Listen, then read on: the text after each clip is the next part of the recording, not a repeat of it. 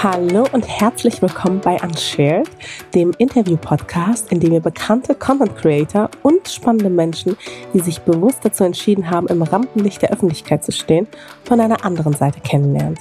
Ich bin Mascha, seit zehn Jahren bin ich als Bloggerin in der Branche unterwegs und spreche hier mit Freunden und Wegbegleitern über die Geschichten, die auf Social Media sonst kaum Platz finden.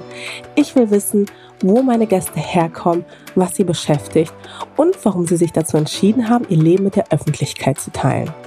Unshared beleuchtet all die kleinen Hintergründe, die sich hinter den Stories verbergen, ermöglicht einen Blick hinter die oft vermeintlich perfekte Kulisse und zeigt so die verschiedenen Facetten meiner Gäste, die auch das ein oder andere Geheimnis mit mir und damit auch mit euch teilen. Mein heutiger Gast ist Sophia Matjamu aus Hamburg. Sie ist Model, Yogalehrerin und Influencerin und beschäftigt sich viel mit Themen wie Yoga, gesunde Ernährung, aber auch ein gesundes Mindset. Und wenn man ihr gegenüber sitzt, wird man selbst so richtig zen irgendwie, denn sie schafft es mit ihrer ruhigen und ja auch herzlichen und besonderen Art, eine richtige Wohlfühlatmosphäre zu schaffen. Wir sprechen viel über die eigene Wahrnehmung, über Rituale und Sophia gibt auch wertvolle Tipps, wie sie in ihrem Alltag Glück erfährt und mit sich selbst in Einklang kommt. Es ist eine total schöne und irgendwie auch ruhige Wohlfühlfolge geworden mit ganz, ganz viel positiver Energie. Ja, und wenn euch diese Folge gefällt, hinterlasst mir doch gerne eine freundliche Bewertung und teilt diese Folge ja vielleicht mit euren Freunden oder eurer Familie. Ich freue mich auf jeden Fall immer sehr, wenn ich sehe, dass euch meine Arbeit hier an dieser Stelle auch gefällt und ja, vielleicht auch, wenn ihr etwas aus dem Podcast mitnehmen konntet. Doch bevor es jetzt hier wirklich losgeht, hier nochmal Werbung in fast eigener Sache. Denn wer mir schon länger folgt, hat sicherlich schon mal gesehen, dass ich hin und wieder Werbung für FlowLab mache. Ja, und wenn es euch wie mir geht, dann fällt es euch auch oft schwer, bei all dem Stress und Ablenkung fokussiert, produktiv und vor allem entspannt zu sein. FlowLab ist eine Meditations-App, die dir hilft, an deiner mentalen und emotionalen Fitness zu arbeiten. Die geführten Audio-Sessions helfen dir, dich im Alltag besser zu konzentrieren, deine Ziele zu erreichen und allgemein optimistisch und entspannt zu bleiben, sodass du ganz oft in deinem Alltag auch Flow findest. Ja, und es ist auch das Startup von meinem Freund. Also wenn ihr FlowLab mal ausprobieren wollt, dann registriert euch unter training.flowlab.com und gebt den Code MASCHA ein. Dann könnt ihr die App runterladen und sie für zwei Wochen kostenlos testen. Und wenn sie euch gefällt, bekommt ihr mit dem Code MASCHA33 33% Rabatt auf ein Jahresabo. Also probiert sie auf jeden Fall aus und schickt mir auch gerne euer Feedback dazu. Ich leite es sehr, sehr gerne weiter und freue mich auch über euren Support. Die Codes und die Seite findet ihr jetzt nochmal in der Beschreibung. So, jetzt kann es aber losgehen. Ich freue mich total, dass ich hier bei dir zu Hause sein darf. Das ist auch wirklich richtig, richtig schön. Ähm, eventuell werden wir hier und da ein kleines Grunzen hören. Weil du hast ja eine französische Bulldogge, Kali, richtig? Genau. Seit wann? Ähm, seit viereinhalb Jahren habe ich den. Ähm, und der hat gerade gegessen und läuft hier äh, glücklich, schmatzend noch durch die Gegend, beziehungsweise gerade Richtung Körbchen. Also falls irgendwas im Hintergrund hört, das ist ähm, kein kleines Hausschwein, sondern ein kleiner Kali. Oh, ein kleines Hausschwein, ja auch richtig süß. Oh Gott, da habe ich gestern erst drüber gesprochen. Ich finde es auf der einen Seite sehr süß, auf der anderen Seite haben wir waren wir uns nicht so ganz einig, ob Schweine generell in ein Haus sollen, beziehungsweise in ein Haus ohne Garten in eine Wohnung. Wahrscheinlich irgendwie nicht. Aber nee. sie sind sehr süß. Aber würde man auf dem Landhaus wohnen, könnte man das sicherlich machen. Und da kommen wir auch schon zu meiner allerersten Entweder-Oder-Frage. Das ist ein Format, ähm, das ich immer mache, ganz am Anfang mit meinen Gästen. Und in deinem Fall habe ich mir überlegt, wohnen mitten in der Stadt oder lieber abgelegen auf dem Land? Also tatsächlich ähm, hätte ich dir das vielleicht vor zwei Jahren anders beantwortet, weil ich ein richtiges Großstadtmädchen bin, in der Kölner Innenstadt groß gewachsen und dann halt nur in große Städte gezogen und letztendlich in Hamburg ge geendet. In den letzten ja, ein, zwei Jahren muss ich aber sagen, dass ich mehr und mehr mit äh, Land liebäugel. Also ich könnte mir das schon vorstellen, habe es aber natürlich auch noch nie gemacht. Deswegen vielleicht würde ich auch irgendwann in ein paar Jahrchen auf dem, auf dem Land sein und dann nach ein paar Wochen wieder meine Koffer packen und gehen. Also ist die Idee, die Vorstellung äh, ist da und die finde ich sehr schön, aufs Land zu gehen, früher oder später, um ehrlich zu sein. Aber hast du das schon so ein, also so ein Ideal, so in Deutschland oder woanders? Also wenn, wenn ich jetzt wirklich einfach irgendwo hin könnte und diese Situation nicht passiert wäre mit Corona, also auch das wäre vor einem halben Jahr ein anderes Gespräch gewesen, tatsächlich am liebsten im Dschungel. Also ich kam aus Costa Rica, ich war im Februar in Costa Rica und als wir da, mein Freund und ich zurückkamen, waren wir halt so, okay, das that's it, da muss man hin, zumindest mal irgendwie Part-Time, du guckst ein paar Monate mal rüber. Ähm, da hätte ich richtig Lust drauf gehabt, weil es schon was anderes ist, wenn du in der Natur ist, die halt so um dich herum lebt, wo du halt nochmal wirklich so deinen Platz auf der Welt mehr verstehst, als jetzt in einer großen Stadt, ne, vom, vom Ding. Ähm, dadurch, dass jetzt aber alles mit Corona so passiert ist, wie es passiert ist, wäre ich vielleicht auch fein mit irgendeinem schönen ja, weiß ich nicht, Stück Land, was vielleicht eine Stunde außerhalb von der Stadt ist oder so. Aber auch dieser Zugang zur, zur großen Stadt, wenn du jetzt in der Nähe von Berlin oder Hamburg bist, ist ja auch ganz nice, dass du mal sagen kannst, hey, ich bin in einer halben, dreiviertel Stunde oder Stunde dort. Also mal schauen, was es wird. Das hast du auch vorhin schon angedeutet, jetzt vor allem jetzt gerade. Deswegen meine zweite Frage, Köln oder Hamburg? Auf jeden Fall Hamburg. Wirklich? Ja, ich bin die einzige Kölnerin. Ich fühle mich auch als ganz schlechte Kölnerin, ähm, weil eigentlich alle Kölner entweder direkt dort bleiben, gar nicht weggehen oder wenn sie weggehen, halt schnell auch wieder zurückkommen. Und für mich war das aber schnell klar, dass ich zumindest was anderes sehen möchte. Und ich habe früher immer gedacht, oh, wenn ich irgendwann Kinder habe, komme ich zurück nach Köln, weil einfach die Leute und die Mentalität, was da halt gelebt wird, so viel besser, sage ich mal, ist oder, oder offener und umgänglicher. Und ich wollte, dass das auch Kinder so mitbekommen. Aber jetzt, wo ich in Hamburg bin und auch die Hamburger kennengelernt habe, das sind auch richtig coole Socken. Nicht ganz so cool wie Kölner vielleicht im ersten Moment, aber im zweiten Moment echt ganz viele tolle Leute und die Stadt bietet halt viel mehr. Was liebst du so sehr an der Stadt? Um, ähm, tatsächlich einfach das Gefühl hier, dieses, du bist in einem dörflicheren Umfeld, man kennt sich, man kennt seine Nachbarschaften, es ist trotzdem aber eine große Stadt und sie ist wunderschön. Also es macht schon was, wenn du in Hamburg irgendwie spazieren gehst, eine Stunde, dann ist es eigentlich in der Regel, wenn du jetzt nicht im Superrandgebiet bist, überall wunderschön. Du hast super viel Wasser, ganz viele schöne Brücken. Du kannst irgendwie im Sommer Stand-Up paddeln und Kanu fahren und Tretboot und du hast super schönes Umland. Ähm, und in Köln ist das halt alles ein bisschen schwieriger. Ist halt echt nicht schön. Also die Stadt lebt wirklich von den Leuten ähm, und sehr wenig von den Dingen, die so ja die Stadt als solches anbietet oder die Natur vor allem, die drumherum ist. Das wäre dann vielleicht die Eifel als nächstes und das ist schon auch weiter weg. Also da fährst du schon eine Stunde hin. Ja. ähm, oh Gott, bitte, bitte nicht äh, als, als Kölner jetzt Nein, um Gottes auflegen. Ja, ich sag's ja, nicht die beste Kölnerin, aber ich, mein Herz ist trotzdem noch dort. Also wenn ich zurück in Köln bin, oh, dann. Hast du da noch Familie? Äh, genau, meine Mutter wohnt da, mein Vater wohnt da, super viele alte, enge Freunde wohnen auch noch dort. Deswegen, ich bin auch echt gerne da. Ich war gerade ähm, dieses Jahr zum ersten Mal auch mal länger, für drei Wochen äh, drüben. Und es hat mega viel Spaß gemacht. Es war schon auch echt schön. Ähm, nichtsdestotrotz, sobald ich da wieder zurück war, war ich so, ah, nee, aber ich glaube, ich gehöre hier hin. Aber hast du dann nicht so diese, ich weiß noch, mir ging es damals so, als ich noch in Köln gewohnt habe. Ich habe das total für mich sofort auch angenommen. Und so dieser Moment, wo du dann in den Hauptbahnhof reinfährst und du siehst diesen Kölner Dom, da ist es so um dich geschehen. Ja, das ist so. Das ist auf jeden Fall immer noch so. Ja, home is where the dome is. Ne? Das ist leider auch ein bisschen so. Ähm, aber es ist ein zweites Zuhause. Meine Mutter wird auch auf jeden Fall immer bleiben. Ich denke, mein Vater auch und so ein paar meiner engen Freunde auch auf jeden Fall. Deswegen, es wird mich immer wieder zurück in die Heimat, Heimat ziehen. Heimweh oder Fernweh? Was empfindest du mehr?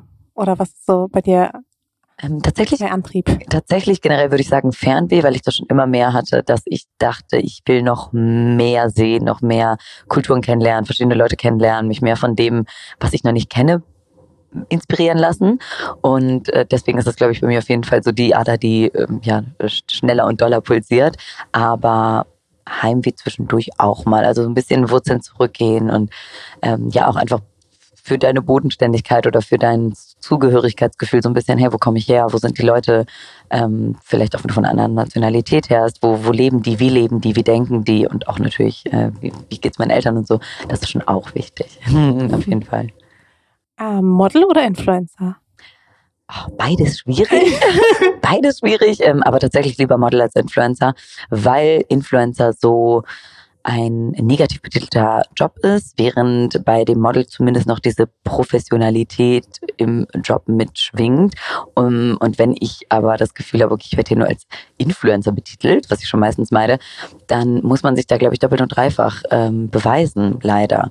Und bei dem Model schwingen andere Klischees natürlich mit. Äh, die gibt es, geht es aber für mich leichter aufzuheben, weil ich in dem Job schon viel länger bin und weil, wie gesagt, so dieses, du wirst zumindest für deinen professionellen Status irgendwo anerkannt. Ähm, das gibt dir dann schon mal einen anderen, anderen Step in die Tür sozusagen als dieses Influencer-Dasein, wo Leute ja wirklich an, ja, ich glaube, äh, sehr unprofessionelle ähm, junge Mädels mit äh, wenig eigentlichen Skills denken. Und davon würde ich mich auf jeden Fall lösen. Ist aber auch krass, ne, dass du dabei Influencern mhm. an super wenig Skills denkst, dass man lieber sagt, okay, ich bin dann halt Model, mhm. weil da stehe ich noch für mehr Professionalität ja, immerhin. Ja, ja. Also, obwohl das ja beides im Grunde in eine ähnliche Richtung geht. Aber wann hast du angefangen zu modeln? 100 Prozent. Ähm, ich habe mit so Also mit 19 richtig angefangen, 19, 19,5, da war ich mit dem Abi fertig und ich habe davor so ein paar Jobs gemacht, aber jetzt nichts nichts Großes, nichts Besonderes. Ähm, genau, dann hat sich das auch eigentlich äh, mehr über Zufall als über Wunsch entwickelt tatsächlich. Ähm, ich finde auch diesen Begriff Model und auch das Business sehr schwierig. Es hat ganz viele Punkte, hinter denen ich nicht stehe und auch mich nur als Model. Ich finde generell diesen einen Stempel, den man halt immer durch diesen Job kriegt. Und was machst du beruflich? Das ist ja auch eine Sache, die in Deutschland sehr viel ähm, größer ist, sehr viel wichtiger ist als in anderen Ländern, wo du das in der zehnten Frage gefragt wirst und hier halt in der ersten oder zweiten oder dritten.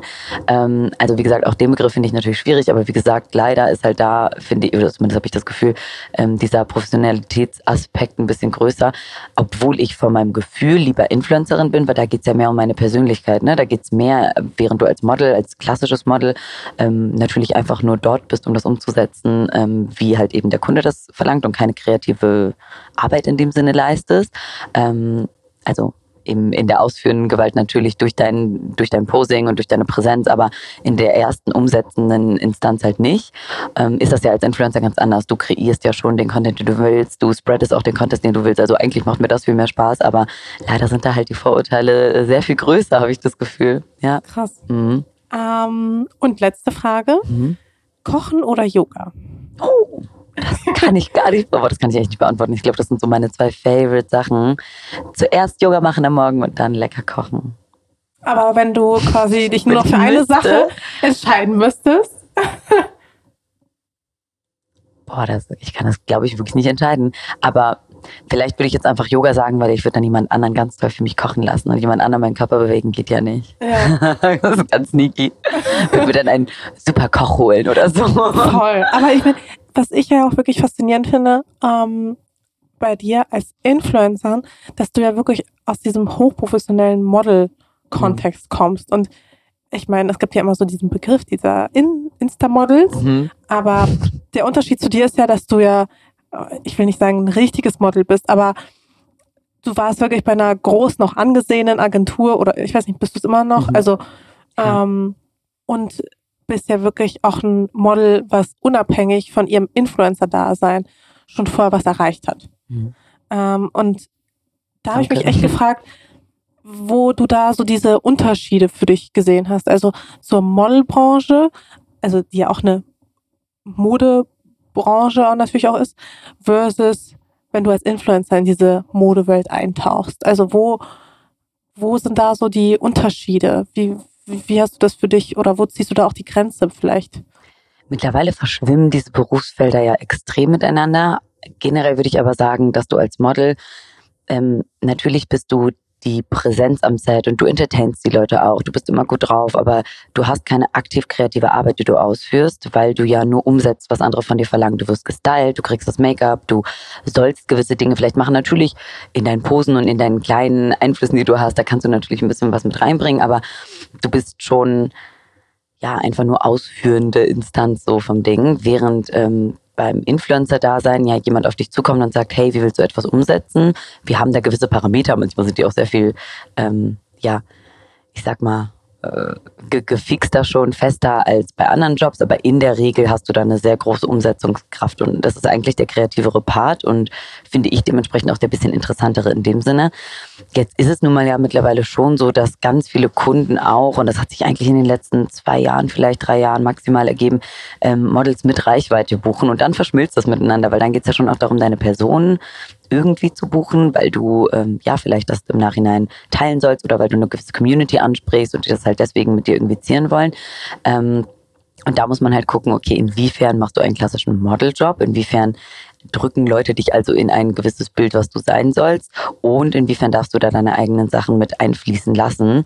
Ähm, ja, das, das sind, glaube ich, so die, die Hauptunterschiede oder der Hauptunterschiedmerkmal ist so dieses kreative Ausüben. Aber würdest du auch sagen, du hast auch einen unterschiedlichen Druck jeweils von der einen versus von der anderen Seite? Auf jeden Fall, ja. Also der Druckaspekt war beim Modeln richtig, richtig hoch. Ähm, den gibt's auch beim Influencer-Dasein, aber beim Modeln ist das halt wirklich diese unfassbar unrealistischen Beauty-Standards, die irgendwann mal festgesetzt wurden und denen du eigentlich, egal in was für einer Schale, dein Wesen gesetzt wurde, du wirst dir nicht entsprechen. Du wirst zu groß, zu klein sein, ähm, bisschen zu dick, bisschen zu dünn oder so ein bisschen Zellulite. Ah, da musst du. Also ich kenne eigentlich kein Mädel, die sagt, ich bin mit mir total tot. Und das ist so krass, weil man ja eigentlich gerade von den Models denkt, oh Gott, die wunderschönen Leute da draußen, die Victoria's Secret Mädels, weiß ich nicht was, die tollen Leute, die äh, Mädels, die da ihre Beauty und ähm, Unterwäschenkampagnen shooten. Und gerade das sind ganz oft die Mädels, die echt, also in meinem Umfeld mit am unsichersten sind. Da gibt es auch Ausnahmen, äh, die da vielleicht ein bisschen später, ein bisschen älter reingekommen sind, aber weil du halt immer nur auf dein Äußeres beschränkt wirst, ähm, du kannst mich nicht viel beeinflussen, außer pünktlich sein, freundlich sein, zuvorkommend sein, gewisse Dinge, die vielleicht deinen Charakter irgendwie noch mit sich bringen, aber sonst geht's wirklich eigentlich nur um dein Aussehen. Und wie gesagt, da wird eigentlich immer gemäkelt. Also ich kenne keine, der noch nicht gesagt wurde, ey, du hättest da noch ein bisschen das sein müssen, trainierter, dünner, weiß ich nicht, größere Büste, kleineren Popes, irgendwas. Ähm, und das lässt sich natürlich krass an dir zweifeln. Und gerade wenn du jung anfängst, ähm, ganz viele fangen ja mit 14, 15, teilweise noch ein bisschen jünger an, überleg mal, wie ähm, ja, ungefestigt du einfach bist und wie viel du dich beeinflussen lässt von, von außen rum. Ich meine, jetzt, ich bin 27, so, das ist vielleicht jetzt eine andere Sache, wenn man anfangen würde, aber vor zehn Jahren oder vor, ich weiß nicht, Leute, die halt, wie gesagt, noch mal jünger anfangen, ähm, das macht schon viel mit dir und das lässt dich viel hinterfragen und auch viel unsicher sein ähm, oder viel unzufrieden sein in dem Sinne. Und ähm, ich würde sagen, beim Influenzen hast du da andere Parameter. Du hast eine Community, der du immer ausgesetzt bist. Du hast immer irgendwelche Leute, die meinen, weil du in der Öffentlichkeit stehst, dir vielleicht sehr unkonstruktives Feedback geben zu wollen, ähm, einfach damit sie ihre, ihre Meinung kundtun. Und gerade dieses Anonyme hilft da ja auch nicht viel bei Leuten, die sehr unreflektiert und einfach nicht äh, ja, freundlich sind oder eigentlich nicht auf was Gutes hinaus wollen, sondern vielleicht ja einfach mal was raushauen wollen, ähm, da musst du da auf jeden Fall auch schon dickes Fell haben. Ich glaube, das macht auch sehr viel mit dir oder ich weiß, das macht auch viel mit dir. Ähm, und auch dieser ständige Druck mit Zahlen äh, war es auch schwierig. Ist natürlich ähm, notwendig, bis zu einem gewissen Punkt vielleicht äh, messen zu können, okay, wie viele Leute folgen demjenigen, wie ist das Engagement? Ich verstehe, aus welchen Parametern sowas oder aus welchen Interessen sowas entsteht, dass Parameter gebraucht werden, aber du bist halt nun mal keine Zahl, vorne und hinten nicht. Und wenn das für dich immer heißen muss, oh Gott, ich muss dieses Engagement haben und diese Leute müssen das geguckt haben und geliked haben, dann macht das auch sehr viel mit dir. Und deine Arbeit wird in ihrer Kreativität bei ganz vielen Leuten extrem eingeschränkt oder du gehst einen gewissen Weg, der vielleicht besser funktioniert, ähm, weil du halt eben diesen dieses Engagement brauchst irgendwo. Aber bist du das gegangen? Also bist du teilweise den Weg gegangen für ein besseres Engagement? Ähm, also als ich angefangen habe, kam ich aus diesem Modeln und bin mehr oder weniger ins Instagram reingestolpert. Ein Freund meinte so, ja, mach das doch mal ein bisschen mehr. Ich habe echt das Gefühl, das wird eine, eine interessante Sache. Dann habe ich halt von meinen fünf Fotos, die ich da vorher mit irgendeinem schrecklichen Filter verarbeitet habe, für ich weiß gar nicht mehr, wofür ich die dann genutzt habe, habe ich halt angefangen, da ab und zu mal Sachen hochzuladen. Und damals gab es einfach nicht viel und ich habe relativ schnell ganz gute Reichweite erzielt ohne da jetzt ein ja, einen Plan zu haben oder eine, eine Vision mit zu haben. Und du hab halt gemerkt, okay, ich kam aus dem Model. Ich meine, ich habe mich auch sehr viel weiterentwickelt. So das, was ich jetzt vor fünf, sechs, sieben Jahren irgendwie gemacht oder gepostet hat, würde ich jetzt vielleicht einfach nicht mehr so interessant finden. Dementsprechend äh, würde ich das auf eine unsich, also un, ungefestigtere Persönlichkeit, aber auch auf das, was gut funktionieren äh, zurückführen, was ich da teilweise hochgeladen habe, weil ich einfach wusste, okay, ich bin jetzt beim Job, Behind the Scenes, schönes Make-up, schöne Haare, es funktioniert gut oder hey, wir haben da das tolle Shooting gemacht, ich poste davon ein Foto, das kommt bei den Leuten ja gut an, dieser Content war halt irgendwie gefragt und das war ja auch das, was ich gemacht habe, was ich in dem Moment auch interessant oder cool fand, also jetzt auch nicht mit, mit großem Mehrwert. Ähm, Wie sah das so Beispielbild aus? könnte ich dir mal raussuchen. Nee, also, wir, also so, ja, jetzt nichts, aber schon halt einfach ein stärkeres Make-up, schöne offene Haare, vielleicht ein ähm, entweder ein Unterwäsche-Shooting, cooles oder ein wunderschönes Shooting auf einem äh, weiß ich nicht, Dach in Santorini mit schönem Sonnenuntergang, ja. Modelbild, also jetzt nichts ähm, in dem Sinne irgendwie fatal ist, aber halt schon dieses Frauenbild, was halt ja eigentlich nach außen ähm, immer sehr zelebriert wird, wo die Frau halt sehr auf ihr Äußeres reduziert wird. Ähm, und ich meine damit jetzt keine un unangenehmen, anmaßend sexy Bilder, aber halt schon so dieses, du machst dich halt sehr hübsch und jetzt nicht eins, wie ich in meinem Dulli Dutt irgendwie zu Hause auf meiner Couch sitze, sondern halt eher die schöneren Momente. Also das habe ich schon hochgeladen. Und dann als es dann mehr oder weniger irgendwie eine, kleine Plattform war, mit der ich gearbeitet habe, in Anführungsstrichen, ohne da jetzt vielleicht mit Geld zu verdienen, habe ich halt eher ein Foto gemacht, wenn ich äh, meine schönen Schminke drin hatte und ein schönes Kleid angezogen habe, wo ich immer mehr gemerkt habe, okay, das finden die Leute gut und immer weniger dieses, okay, aber wie wache ich vielleicht auf, wie gehe ich ins Bett, wie gehe ich mit meinem Hund Gassi, so diese ganz alltäglichen mhm. Sachen, die habe ich da eigentlich komplett rausgenommen. Ähm, und dementsprechend schon wirklich über Jahre eigentlich eher ein Bild ähm, nach außen getragen, obwohl ich immer ne, als Stories dann kam, natürlich mich auch ungeschminkt gezeigt habe und so. Ich war jetzt nicht so, dass ich ein kompletten, komplettes wie sagt man das, einen, einen komplett anderen Menschen da quasi gezeigt habe, aber halt schon immer in der sehr geschönten Version, wo ich halt wusste, die funktioniert gut, super für den Job, bis ich dann halt irgendwann gemerkt habe, das bin ich nicht mehr. Da habe ich mich auch von weg, wegentwickelt. Ich bin weniger ausgegangen, bin weniger geschminkt, habe weniger Kleider getragen. Also ich trage auch noch ganz gern Kleider, aber so, ne, you, you get the idea einfach, dass ich gemerkt habe, so, nee, damit kann ich mich nicht mehr identifizieren.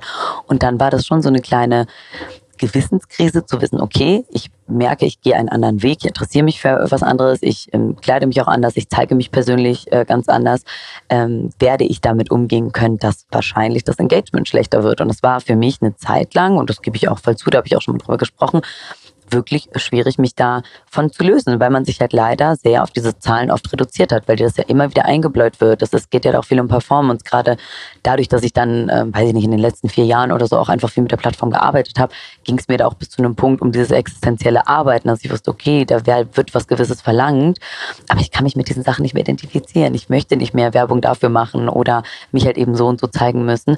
Und ähm, das hat schon ein bisschen äh, Arbeit auf jeden Fall gekostet und auch ein paar Tränen und ein bisschen ähm, ja, mir selber zusprechen quasi, ähm, dass man mehr als, äh, als Zahlen oder, oder Leute oder Likes Hast du es denn dann auch gesehen, also gemerkt so in den Zahlen, dass sie dann irgendwie schlechter geworden ja, sind? Ja, auf jeden so? Fall. Also, ah, okay. ja, auf jeden Fall. Also nichts, nichts Dramatisches, aber ich weiß auf jeden Fall, dass mein Engagement, wenn ich, die, also das war auch einfach so, mein Engagement vor zwei, drei Jahren, vielleicht drei Jahren, ähm, wo ich halt einfach sehr viel diese Picture-Perfect-Bilder in Anführungsstrichen. Mhm. Ich habe es jetzt nicht übertrieben mit einer Kamera voll krass bearbeitet. Ich habe das schon alles mit meinem Handy irgendwie geschossen und dann ein paar Filter drüber gelegt oder so. Das ist jetzt nichts ganz Verrücktes, aber halt schon super süße Kleider. Ähm, ja, dieses Klischee ähm, instagram Genau, ja. ne, so genau. Und, und das hat funktioniert. Das hat halt richtig gezogen. Schöne Sonnenuntergänge, süße Bilder. Das süße Mädel, junge Frau in, in ihrer Schönheit, so ganz blöd gesagt, weißt du, mit, mit schönem Umfeld auch. Das hat perfekt funktioniert.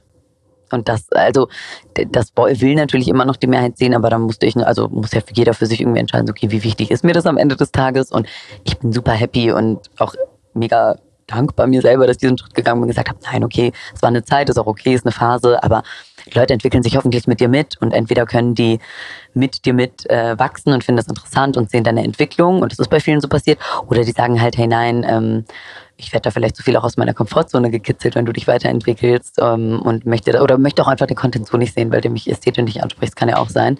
Ähm, aber das war auch voll fein. Und ja. wegen Komfortzone, mhm. das habe ich mir auch tatsächlich aufgeschrieben. Ach, ja. ähm, wann hast du denn das letzte Mal so richtig deine Komfortzone verlassen?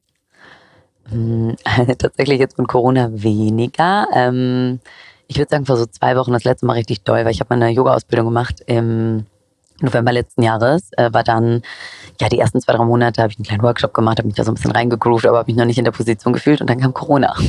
Äh, interessanterweise genau, als ich aus dem Urlaub wieder kam und im Urlaub habe ich eine, ein Angebot bekommen, bei einer Yogaschule einfach mal vorbeizukommen, mir die anzugucken, gegebenenfalls zu unterrichten und ich war voll motiviert. Ich so, ja, yeah, das mache ich, ich habe richtig Bock drauf, will das unbedingt, äh, ja, da so langsam in diese Rolle steppen und das halt eben wiedergeben ähm, für andere Leute, so all, all die Emotionen, die, die das bei mir halt eben auch auslöst.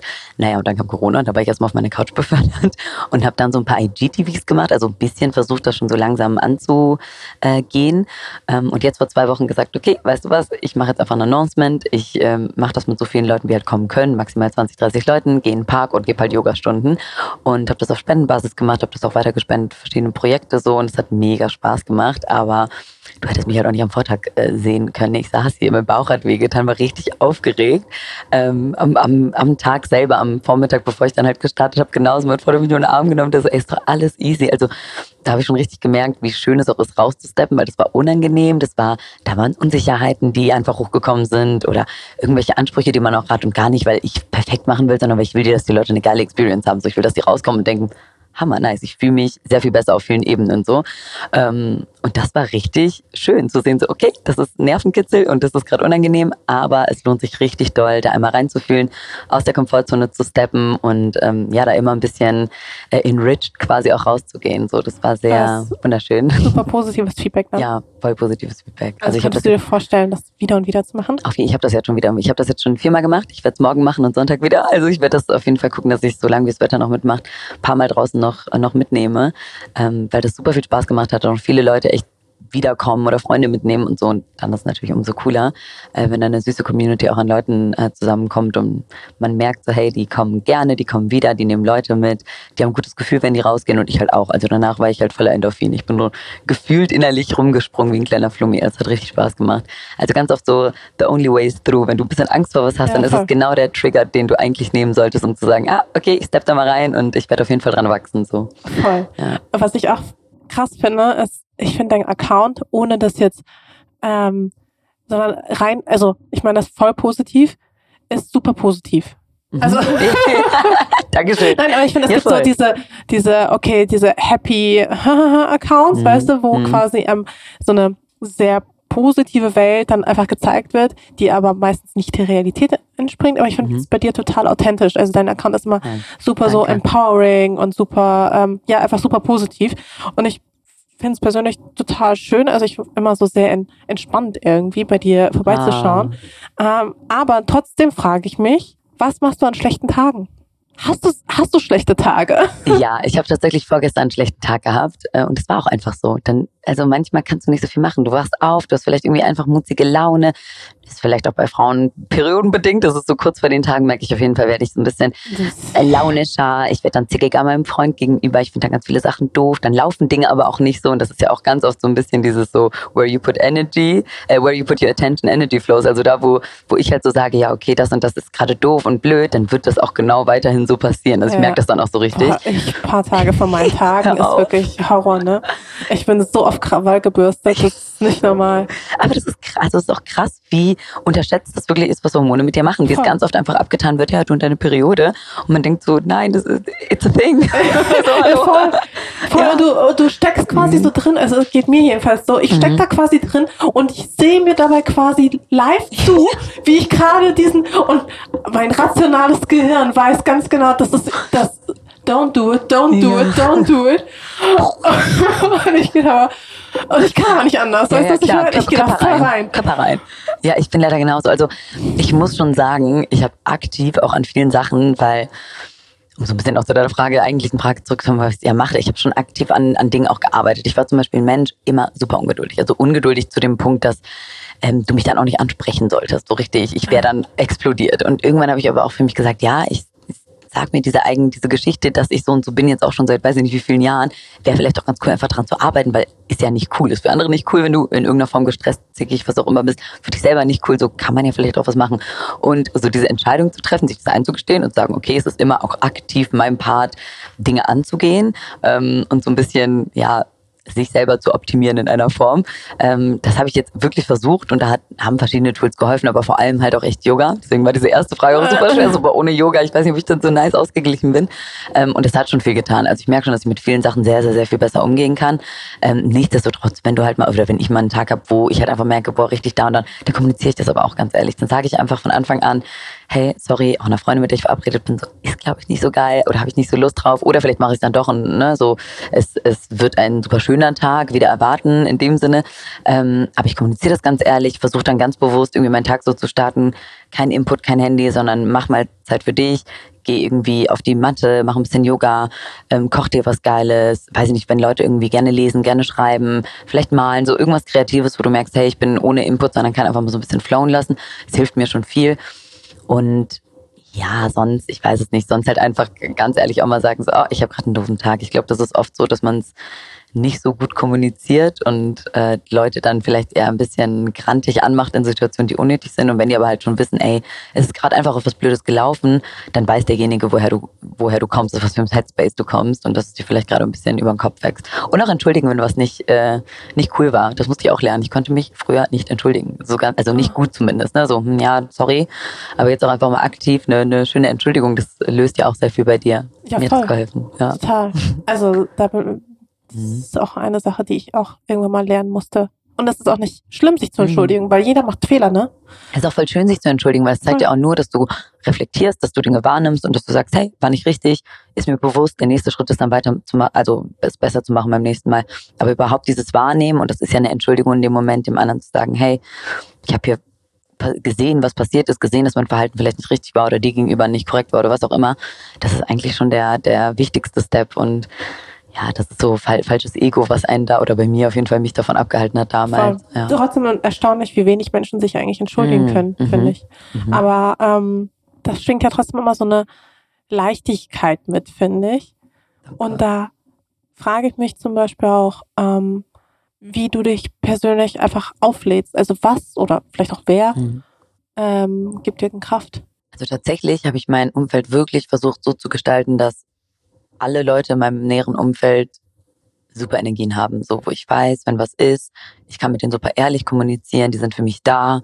Ähm, das beruht auf Gegenseitigkeit. Wir sind einfach eine, eine coole Gruppe an Leuten und auch Familie ähm, und so weiter. Ähm, aber ich habe auch echt viele Tools, die ich versuche auch relativ regelmäßig zu, zu nutzen. Ich habe mir echt vor so zwei Jahren ungefähr, also nicht so lange her, eine Morgenroutine angeeignet und die hat ganz klein und langsam gestartet und dann peu à peu über Wochen und Wochen habe ich dann vielleicht mal was rausgenommen, verändert, Neues reingemacht. Und das hilft mir auf jeden Fall extrem. Wie sieht die aus, die so, Morgenroutine? Ähm, also jetzt gerade zum Beispiel wieder ein bisschen verändert, aber eigentlich stehe auf, ich habe mein Handy mal komplett Flugmodus beiseite, ich mache es auch gar nicht an. Das Maximum ist, dass ich vielleicht mal Musik anmache, wenn ich merke, oh, ich will so ein bisschen, bisschen groovy in den Tag starten. Und dann äh, mache ich Öl ziehen, das ist so ein Kokosöl, ziehst du durch den Mund und das mache ich auch echt eine halbe Stunde lang. Setze mich auf die Couch mit Kali, kusche mit dem und lese ein Buch. Also so starte ich eigentlich immer meinen Tag, so komplett still, Buch lesen, nicer Input, entweder ein cooler Roman ähm, oder halt man, weiß ich nicht, also komplett unterschiedlich, ein schönes Sachbuch, was auch immer da gerade so mein Gemüt ist. Und das eigentlich, also allein das ist schon geil, diese halbe Stunde ist komplett ruhig zu, zu haben für dich. Und dann im besten Fall mache ich mich kurz fertig, gehe zu meinem Yoga, Mättchen, Yoga-Eckchen und mache eigentlich in einer Stunde, äh, in der Regel safe eine Stunde Yoga. Ähm, und das muss für jeden, also kann für jeden auch was anderes sein, aber ich finde so dieses Mal in deinen Körper reinspüren, deinen Atem richtig beruhigen, äh, gegebenenfalls, wenn du es in einem Studio machen kannst, ich mache es meistens eigentlich zu Hause, vielleicht noch guten Input bekommen und so weiter. Das macht mit mir richtig, richtig viel. Also es bringt mich nochmal so ganz in einen anderen Headspace. Und wenn ich danach richtig motiviert bin, mache ich ab und zu entweder noch eine Atemübung, Kundalini oder so Psychedelic Breath ähm, oder vielleicht mal eine Meditation, aber je nach, je nach Gemüt, je nach Tag, je nach Lust. Ähm, ja, und dann würde ich eigentlich, glaube ich, wahrscheinlich mit Kali immer rausgehen. Äh, eine große Runde, manchmal in einen schönen Park, manchmal in die Alster, so je nachdem. Und das ist auch immer schön, dass rauskommen, nur mit dem Hund sein.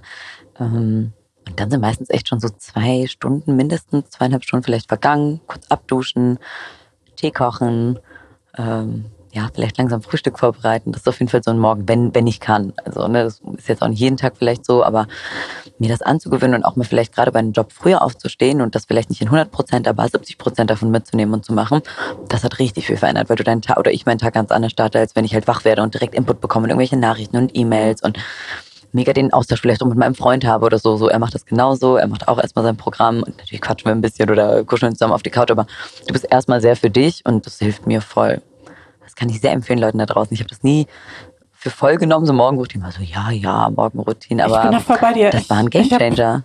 Bei mir, bei mir auch. Ich habe in der Corona-Zeit habe ich angefangen ähm, mit meiner Morgenroutine. Mhm. Ich hatte vorher jetzt nicht so eine klassische Morgenroutine. Also ich habe halt morgens vielleicht mal Sport gemacht, aber that's it.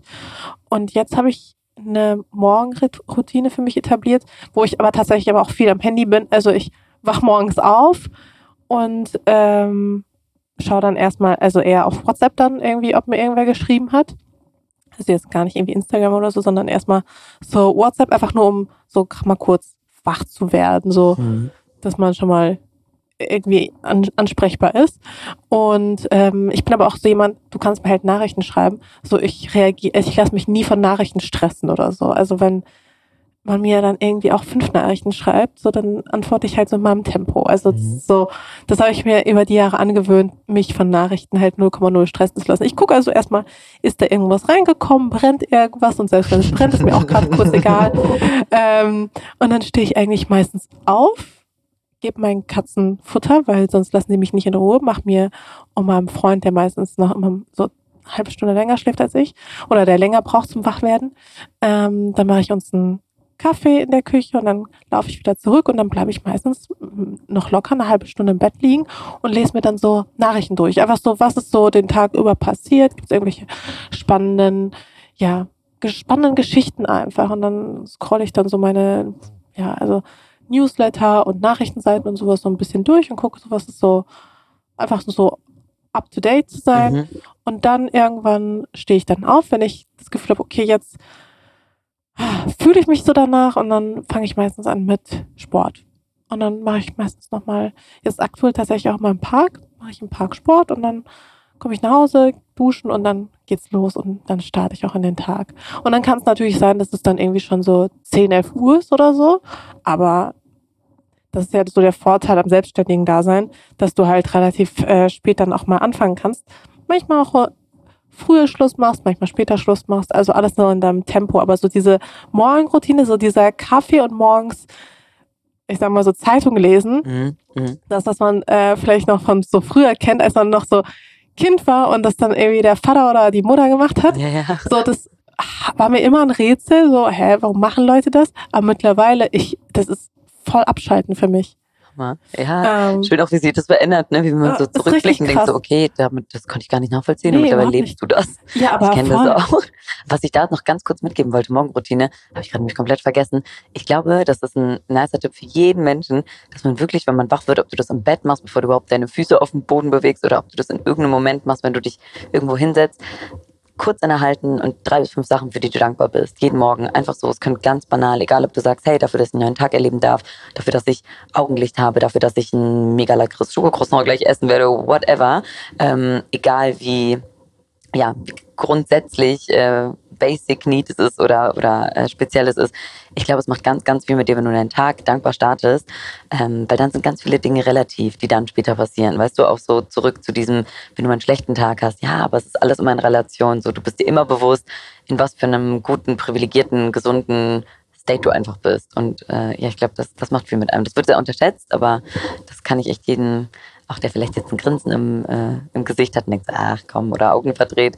Ähm, ich glaube, das macht schon viel. Nee, ich glaube auch, dass es total viel macht. Was mhm. natürlich auch viel macht, ist auch der richtige Mensch an der eigenen Seite. 100 Prozent. Ähm, ja, deswegen habe ich eben so bewusst gesagt, die Leute um mich herum, die habe ich wirklich ganz gezielt aufgewählt, äh, ausgewählt. Also im Sinne von, wenn ich merke, ich habe eigentlich auf Leute gar nicht richtig Lust oder ich fühle mich danach ein bisschen ausgelaugt oder ich habe das Gefühl, wir kommen gar nicht auf so eine gewisse Ebene, ist das auch einfach deine Zeit nicht wert, weil die wichtigste Währung, die du in deinem Leben hast, ist einfach deine Zeit. So kein Geld, kein gar nichts. Es geht einfach nur darum, wie kannst du deine Zeit am sinnvollsten investieren, dass du am meisten ja am genährtesten da rausgehst. Ich glaube, so genährt ist der richtige Ausdruck, ja. dass du rausgehst und irgendwie beseelt bist, happy bist, ein gutes Gefühl hast. Und wenn du Leute in deinem Umfeld hast, die dir ja, die dich inspirieren und motivieren und die dir Gutes gönnen wollen und dich so zu deiner besten Version machen, dann hast du dann alles richtig gemacht. Und das ist echt wichtig im, im ja, Zuge dessen, wenn du merkst, boah, hier sind irgendwelche Leute, die laugen mich richtig aus, die haben krasse Erwartungen an mich, die ähm, Punkt, Punkt, Punkt, was auch immer da, da folgt.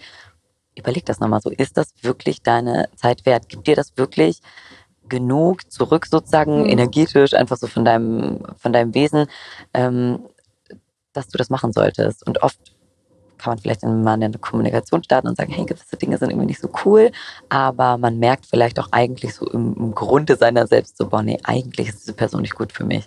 Und dann sollte das vielleicht auch nicht sein, so, egal ob Freundin, Partner, ähm, im schlimmsten Fall ein Familienmitglied, um Gottes Willen, ja, aber so gut. einfach zu dem, zu dem Punkt zu kommen und sagen, nein, ich bin schon meine, meine wichtigste Priorität, weil wenn ich nicht cool mit mir bin und das bist du ja in dem Moment, wo Leute vielleicht dir so ein schlechtes Gefühl geben, dich runterziehen und so weiter, dann kannst du auch nicht geben. So, dann kannst du auch nicht in deiner in deiner besten Version quasi auf, die Matte, auf der Matte stehen und irgendwie präsent sein für andere Leute. So, du musst, du musst schon gucken, was für ein Umfeld du dich umgibst. Du und dein Freund, ihr seid jetzt wie lange zusammen? Ähm, knapp vier Jahre bald. Und wann seid ihr zusammengezogen? Super schnell. Wir haben uns kennengelernt äh, vor jetzt fast vier Jahren und wir sind dann ein halbes Jahr später zusammengezogen. Ähm, hatten aber so die ersten zwei, drei Monate haben wir uns nur getroffen, irgendwie mit Freunden und wie auch immer. Und dann hatten wir so zwei Monate äh, uns angebandelt und dann sind wir eigentlich schon direkt zusammengekommen. Also sehr schnell. Aber es haben die Umstände ein bisschen äh, verursacht, weil er ja, ich brauchte eine neue Wohnung. Er hatte, er war damals äh, ein, auch durch die Arbeit äh, ähm, verursacht quasi immer nur am Reisen und hatte kein eigentliches Zuhause und hat alle paar Monate mal halt bei seinen Eltern gemacht, kurz irgendwie ein, zwei Wochen mhm. da gewesen, Hallo gesagt und ist dann halt weitergereist. Und äh, ja, durch diese Umstände, in denen wir waren, die ja sehr besonders waren, äh, haben wir das einfach mal ausprobiert. So Airbnb-mäßig, ein paar Wochen. Ähm, waren dann im ersten Urlaub und haben dann gesagt, okay, wir probieren das jetzt mal mit der Wohnung. Er zieht jetzt einfach mal mit ein. und es hat ganz gut geklappt, zum Glück. Ja. ja. Jetzt immer jetzt noch. Immer da jetzt. Äh, immer noch. Ja, ja, ja, gleiche, gleiche Wohnung, drei, vier Jahre später. Mhm. Und ähm, mhm. was, was ich halt irgendwie gar nicht irgendwie realisiert habe, ist, dass er spricht ja gar kein Deutsch. Also ja. ja, ja. Mein Freund kommt aus der französisch sprechenden Schweiz. Mm. Und im ersten Moment dachte ich so, Mann, der spricht ja gar kein Deutsch, aber ich so, zum Glück nicht. Stell dir mal vor, der hätte so einen Schweizerdeutsch-Akzent. Ich glaube, das wäre auch sehr speziell. Ähm, aber dadurch spricht er halt kein Deutsch. Der hatte Deutsch wohl in der Schule, ähm, aber das ist jetzt sehr viele Jahre her. Aber empfindest du das als Herausforderung? Es war am Anfang auf jeden Fall ein bisschen eine Herausforderung. Ähm, einfach auch, weil unser Englisch von beiden gut war, aber jetzt bis zu einem gewissen Punkt vielleicht mhm. auch.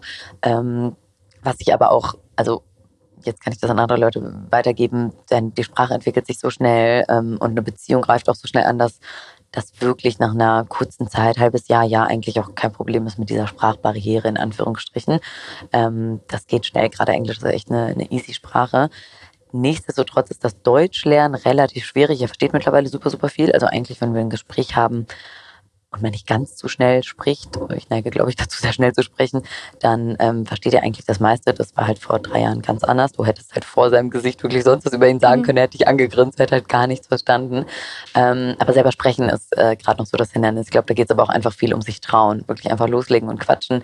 Er spricht super süß, er hat einen richtig sweeten Akzent, also super charmy. Halt so einen ähm, französischen ähm, ja, ja, das, ist, oh. das klingt so, ist einfach super süß. Ja. Ähm, aber ich glaube, das wird auch kaum. Ich habe schon das Gefühl, dass so in den nächsten Monaten, ähm, weil er immer mehr einfach versteht Aber und immer mehr. Du ein bisschen Französisch schon? Ja, sagen wir mal so, ich hatte Französisch in der Schule damals, vor einer langen Zeit ich verstehe relativ viel, wenn man jetzt auch nicht zu schnell spricht, aber auch da, das Sprechen fällt mir halt voll schwer. Ich traue mich halt einfach nicht richtig. Ich habe auch noch nicht die, die meisten Vokabeln. Es ist halt was anderes zuzuhören, was anderes dann wirklich alles anwenden zu müssen in dem Moment für mich auf jeden Fall. Ähm, deswegen, sein Vater spricht aber zum Beispiel kaum Englisch. Ähm, also da können wir uns irgendwie mit Händen und Füßen und meinem gebrochenen Französisch unterhalten, aber ist noch nicht ideal. Also wir müssen da beide jeweils die Muttersprache ein bisschen lernen. Aber du, wird schon, wird schon kommen. Haben Aber noch ein paar Jahre Zeit, hoffe ich. Hast du noch irgendwie andere Herausforderungen? Weil ich finde immer, wenn man auf so deinen Account geht, dann ist, man, ist das mal so, oh mein Gott, sie führt einfach die perfekte Beziehung. Also ihr strahlt mal so ein Glück aus, man fragt sich so, ah. haben die auch Herausforderungen, die zwei? Danke sehr. Also ich muss sagen, wir hatten tatsächlich die ersten Monate, wo wir uns kennengelernt haben, waren super nice. Klar, dieses erste Verliebte und Kennenlernen, wie auch mhm. immer. Aber dann war tatsächlich das Zusammenziehen mindestens das erste halbe Jahr, aber auch eigentlich das erste Jahr eine mega große Herausforderung. Aber gar nicht nur wegen des Zusammenlebens, sondern weil du dann halt die Menschen auch erst richtig kennengelernt hast. Ich glaube, viele kennen das nach einem halben Jahr oder Jahr, merkt man vielleicht auch die Macken, Unsicherheiten des anderen, seine eigenen.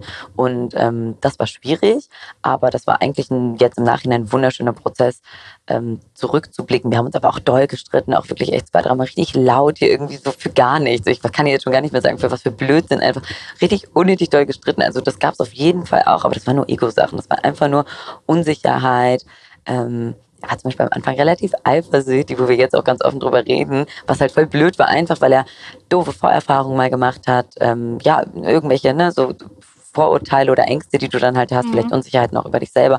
Ich natürlich meine Sachen auch, um Gottes Willen. Ne? Also so jeder irgendwie mit seinen, mit seinem Päckchen da gekommen und das, also das war auf jeden Fall nicht so easy. Das, ich würde sagen, erste, ja, ersten nach, nach sechs Monaten und dann so ungefähr ein Jahr lang.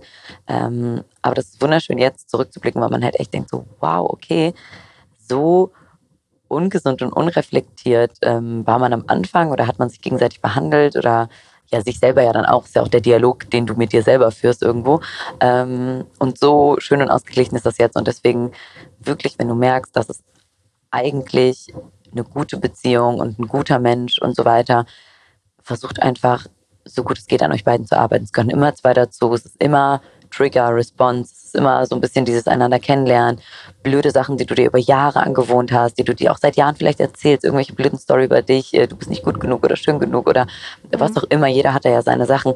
Versuchen wieder auszulösen, weil alles, was du beigebracht bekommen hast oder dir beigebracht hast selber, kannst du auch wieder Unlearn, Learning, Anlernen, mhm. ich weiß nicht, wie du sagst, also so kannst du wieder auflösen. Es dauert halt einfach, es ist auch aktive Arbeit, mm, die vielleicht auch deine Sachen, weil oft alles, was du mit einem Partner hast, ist ganz oft dein Ding. Ne? Also du findest was an jemandem doof, dein Issue. Das ist da, also so, du solltest den jemanden so nehmen, wie er ist und alles andere, was du drumherum projizierst, sind Ängste, Unsicherheiten, Erwartungen von dir, aber das ist nur in deinem Kopf, das weiß der andere nicht. Und so das Bewusstsein, beide jeweils dafür zu bekommen und dann ganz offen auch zu kommunizieren und eine nicht ja, eine, eine, wow, eine Kommunikation zu haben, die nicht den anderen angreift. Das war, glaube ich, so das, das ähm, Wichtigste. Weil ganz oft geht man ja bisschen auf Attacke und sagt, hey, du hast das und das gemacht oder ich bin hier unzufrieden, weil, nee, nee. Und in dem Moment, wo du angreifst, macht der andere zu. Und das war halt ein richtig Voll. schönes, wichtiges Learning.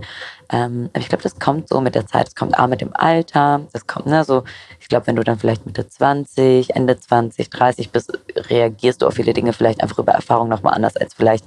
Aber du ähm, verstehst dich auch besser. Und du verstehst dich selber besser, du kommunizierst mit dem anderen besser. Ich glaube, da kommen viele Faktoren dazu, aber das war auch mal anders und das war echt aktives Arbeiten und aktives Versuchen, kommunizieren, an sich selber arbeiten, sich Fehler eingestehen, ähm, die offen ansprechen und verbalisieren können, so ähm, um das dann aufzulösen. Und dann äh, würde ich sagen, lohnt sich voll. Wir haben echt eine sehr, sehr schöne, sehr positive, sehr unterstützende, liebevolle Beziehung jetzt so. Ähm, der wollte auch heiraten. Der will nach heiraten. Ja. wir haben genau vor Corona-Ausbruch hat er sich, äh, hat er ja mit den Antrag gemacht. Dann kam Corona und ist jetzt schon so halb untergegangen. Weil ja so ein Riesending dann in der Welt los war, was ja auch völlig in Ordnung ist. Aber ja, wir sind verlobt, jetzt seit einem halben Jahr. Und wie wie sieht für dich so die Traumhochzeit aus? Boah. Also wir haben tatsächlich beide noch nicht so richtige Vorstellungen. Deswegen sind auch beide richtige Dullis und es kann auch echt noch lange dauern, bis wir das mal irgendwie umgesetzt bekommen. Ähm, aber generell würde ich sagen, das erste, was er gesagt hat, ist, alle sollen genauso kommen, wie sie sind. Das fand ich voll schön. Also so komplett entspannt. Und das war auch schon immer meine Idee von der Hochzeit ist so, ich will meine Allerliebsten zusammenbringen und es soll eine entspannte Atmosphäre sein. Ich möchte gerne irgendwie Wasser haben, ob das jetzt ein Strand ist oder ein schöner See oder ein schöner Wasserfall, der in der Nähe ist eigentlich erstmal egal. Aber so, ich finde das äh, vom, so energetisch irgendwie schön Wasser in der Nähe zu haben. Und was ich voll gerne hätte, ist, dass Leute da übernachten können, dass du irgendeine Unterkunft hast oder irgendeinen mhm. nice Space, wo am besten so wenig Leute geht, aber ich weiß nicht, ob du schon mal so über nachgedacht hast, wie viele Leute du einladen würdest in der Hochzeit. Es kommen halt locker 70, 80, 90 Leute zusammen und das ist dann noch klein gehalten irgendwie.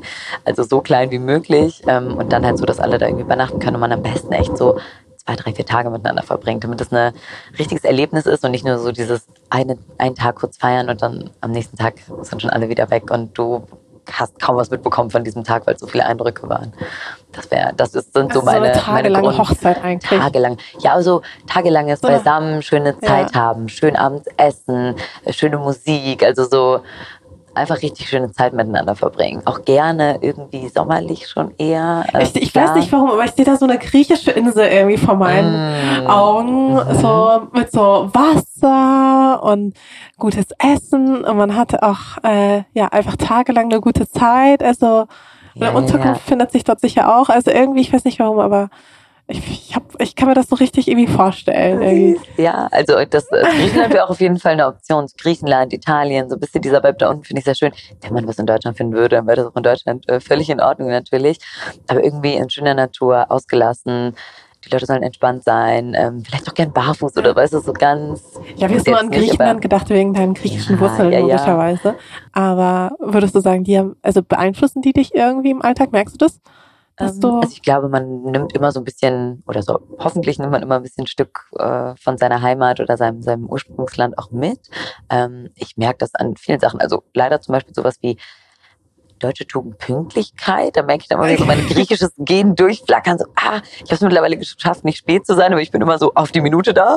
Und das ist echt schon so harte Arbeit. Also das zum Beispiel, aber halt auch so Sachen wie, ich würde jetzt einfach mal sagen, ich bin sehr warmherzig, sehr gastfreundlich. Ich mag auch so ein bisschen dieses Bemuttern im Sinne von große Tafeln haben, Leute einladen. Ähm, äh, viel auch körperlich, ne? so ich liebe meine Freunde zu drücken, kleine Massagen zu geben. Ähm, und ich würde jetzt einfach mal sagen, das sind sehr so, so griechische, griechische Art des Seins, dieses sehr offene, sehr ja, das, was man halt zu Hause einfach warme. so mitbekommen hat. Genau, ne? Also genau. wenn man immer so Freunde zu Hause hatte und immer so eine Gemeinschaft hatte, dann geht man da, glaube ich, immer ganz anders nochmal mit um. Genau. Also bei uns ist es wirklich so, es wurden immer große Tafeln gekocht, ganz viele Freunde sind gekommen. Es wurde immer in Griechenland, bist du halt bis spät abends auf den Straßen und so und so dieser, diesen Vibe mag ich schon sehr gerne. Ähm, aber ja, man, ich habe äh, natürlich jetzt auch gewisse, gewisse deutsche Züge meinetwegen drin. Ich mag auch das Organisierte hier, dass du dich auf Dinge verlassen kannst und Dinge irgendwie äh, on time passieren und so. Das würde ich jetzt mal sagen, ist in Griechenland dann zum Beispiel ein bisschen schwieriger. Also ich weiß nicht, ob ich mich jetzt in Griechenland zurechtfinden würde. Man ist halt immer, oder ich habe mich schon immer so gefühlt, du, du bist so nicht, nicht nicht Fisch, nicht Fleisch, weißt du, du bist ja, so ein bisschen dazwischen. Ein bisschen griechisch. In Griechenland bist du aber auch die, die irgendwie in Deutschland wohnt. In Deutschland ja, bist du halt aber auch ich. die Griechen. Kennst du auch, ich, ne? Ja, wo kommst du ursprünglich her? Ich habe russische Wurzeln. Ja. Ähm, hauptsächlich. Aber es ist bei mir auch ein crazy Mix. Deswegen ist so, ich Ja, man gehört halt irgendwie nirgendwo so richtig hin, aber auch, ja, irgendwie ist es kompliziert. Aber ähm, wir hatten auch vorhin kurz nochmal drüber gesprochen. Du sprichst ja auch noch Griechisch und lesen und schreiben kannst du auch. Lesen und schreiben kann ich auch, ja. Ich musste in so eine muttersprachliche Schule damals. War aber ganz gut, weil ähm, griechisches Alphabet ist ja auch wie das russische äh, anders kompliziert. Und es war ganz geil, das eigentlich so im Nachhinein zu lernen und dich anständig verständigen zu können. Ähm, nichtsdestotrotz muss ich sagen, ich habe kaum Griechen in meinem Umfeld, also echt fast gar nicht. Und ich merke schon, dass meine Sprache auch mal besser war als jetzt. So, ich werde auf jeden Fall zurechtkommen und wenn ich mal ein bisschen länger da wäre, wird das auch alles sofort wiederkommen. Aber ich äh, habe jetzt einfach nicht so diese aktive Praxis gerade. Ja. Hm. Aber es ist nice. Also es ist echt, wenn man das kann, wenn man irgendwie Sprachen lernen kann und auch meinetwegen seinen Kindern noch eine extra Sprache anerziehen kann, ich würde es immer empfehlen.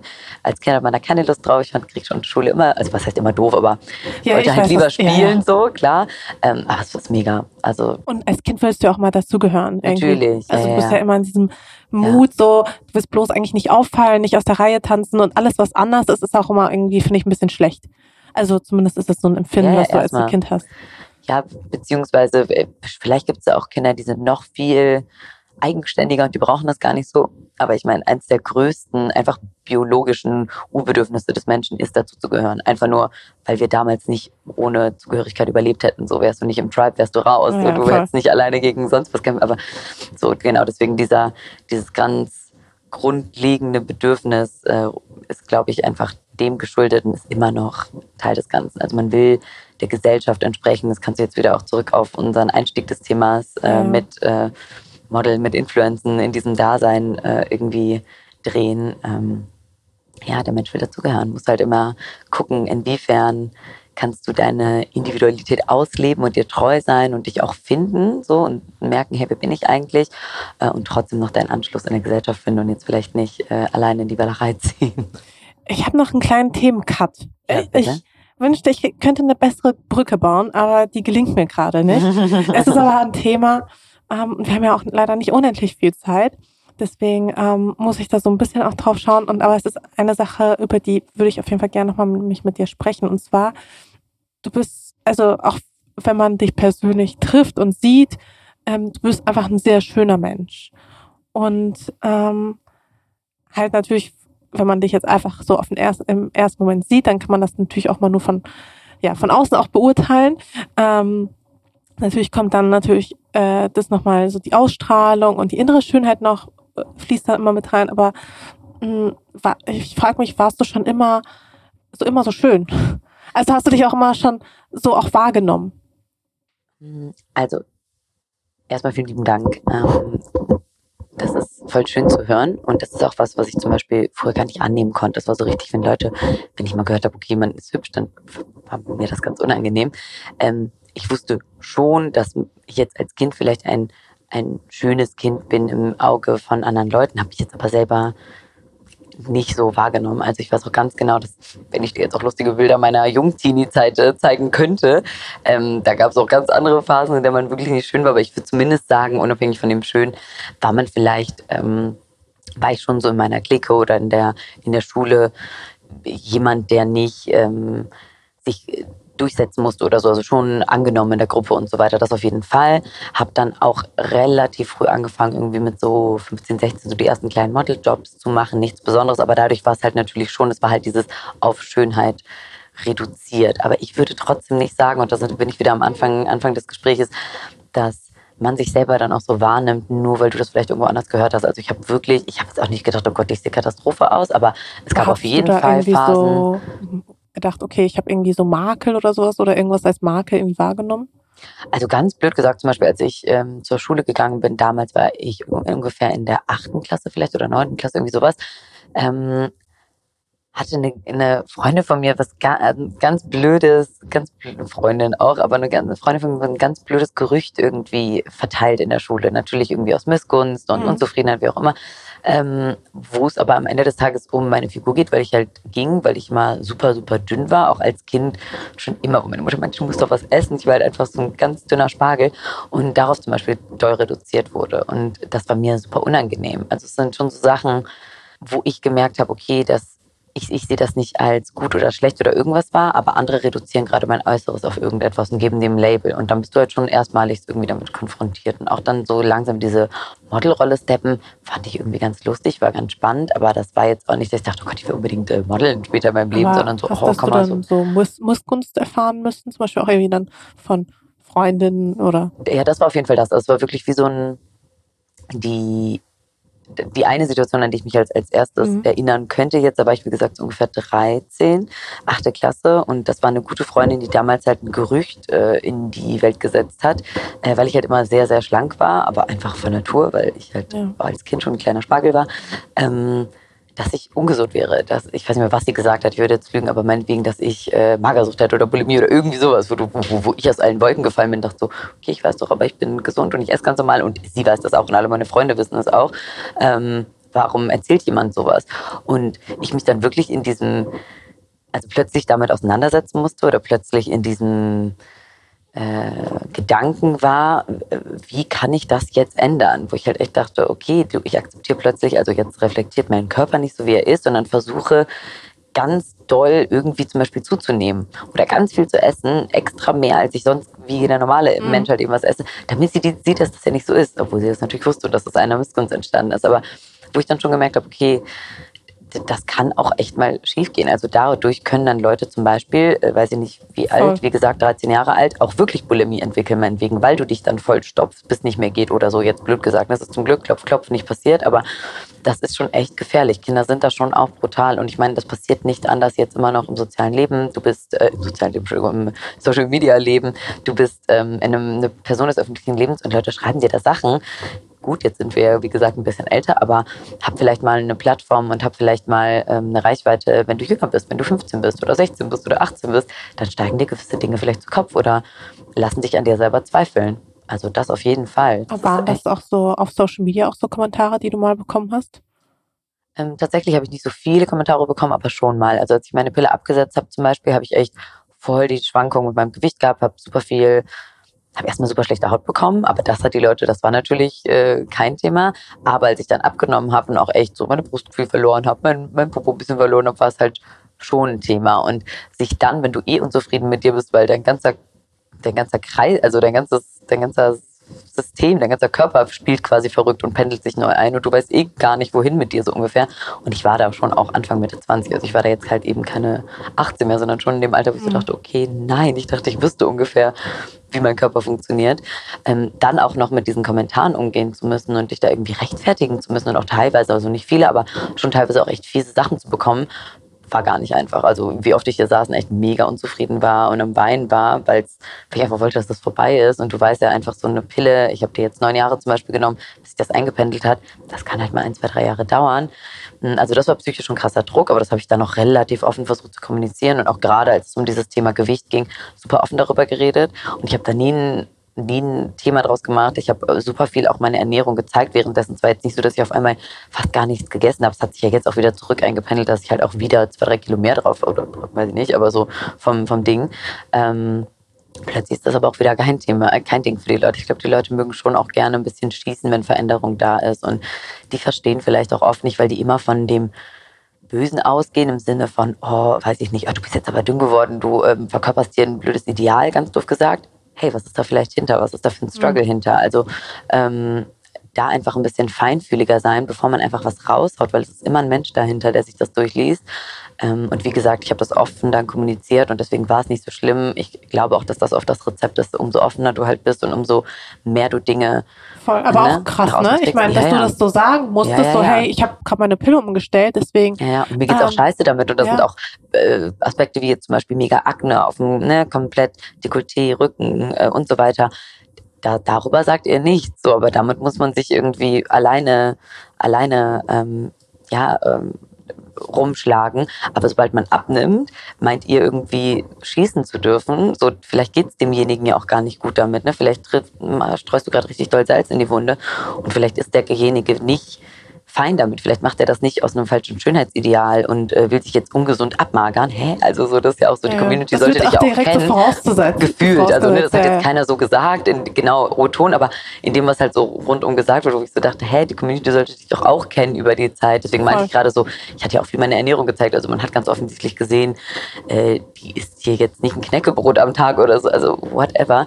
Äh, naja, deswegen, das war auf jeden Fall schwierig, aber auch da, umso offener du kommunizierst und umso mehr du den Leuten halt auch ganz klar sagst, wie es dir damit geht, umso mehr nimmst du dir natürlich auch Wind aus den Segeln. Und es war auch ein Learning so. Ähm, aber ja, das ist auf jeden Fall auch passiert. So, ich finde das, find das trotzdem ehrlich gesagt ziemlich krass. Also, dass Menschen ja, sich dann so ein Urteil, also meinen, sich ein Urteil über dich bilden zu können und dann dir auch direkt sagen, hier, ich finde das aber nicht gut, dass du so abgenommen hast und du propagierst ein ähm, zu dünnes Ideal oder was und du denkst du so, hä, ich nehme einfach ab, weil das mein Körper ist. So. Und es gibt ja auch viele Menschen, die zum Beispiel, also ich gehöre zum Beispiel auch dazu, wenn es mir nicht gut geht, dann bin ich, ich bin kein Frustesser, sondern ich bin dann eher, ich habe dann wenn es mir nicht gut geht, habe ich keinen Appetit, keinen Hunger, mhm. gar nichts. Also normalerweise ist das dann immer bei mir zumindest ein Zeichen, also wenn ich stark abnehme, dass es mir gar nicht gut geht. Mhm. Und wenn dann noch jemand kommt und meint da irgendwie nochmal draufhauen zu müssen und auf meine äh, Vorbildrolle irgendwie nochmal eingeht, dass äh, die auch ganz fatal ist, dann setzt einen das ja nochmal doppelt und dreifach unter Druck. Das finde ich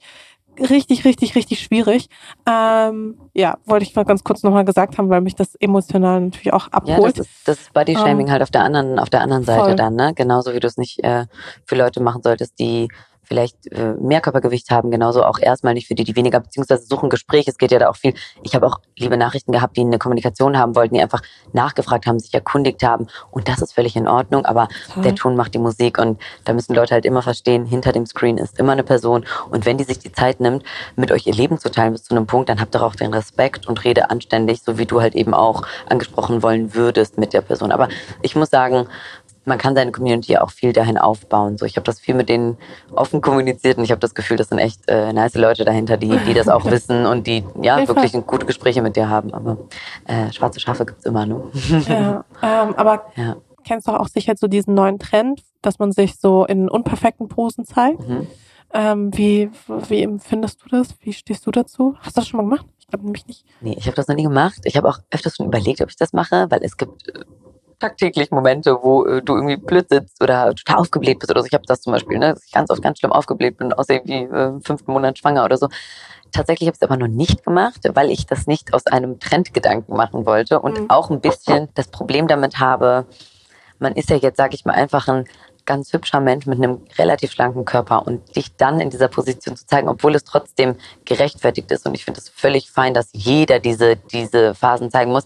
Hätte ich einfach nur ähm, ein bisschen Respekt davor, dass Leute das falsch aufnehmen. Ich hätte keine Lust, ähm, also deswegen habe ich es zumindest einfach noch nicht gemacht. Ich hatte jetzt keine Lust, dass Leute mir sagen, gerade weil ich aus diesem Model-Business meinetwegen ursprünglich komme ne, und auch immer noch so ein bisschen diesen, dieses Image ja dahinter habe, dass Leute dann sagen, hey, jetzt zeigt sich hier das Model mit einem Blähbauch und will uns sagen, ähm, nicht jeder sieht perfekt aus auf der anderen, aber ich bin die ganze Zeit in, diesen, ja, in dieser ja. Diskrepanz zu, es voll. gibt diese Tage, ähm, ich mache das zum Beispiel öfters mit, mit blöder Haut oder wenn man voll verdüttelt aussieht oder so, das schon, aber jetzt nur auf Körper bezogen denke ich mir halt immer noch, ich habe einen relativ schlanken Körper, der relativ fit ist, weil ich aber natürlich auch mich dementsprechend ernähre und äh, Yoga mache und so, ist jetzt auch nicht, fällt auch nicht vom Himmel.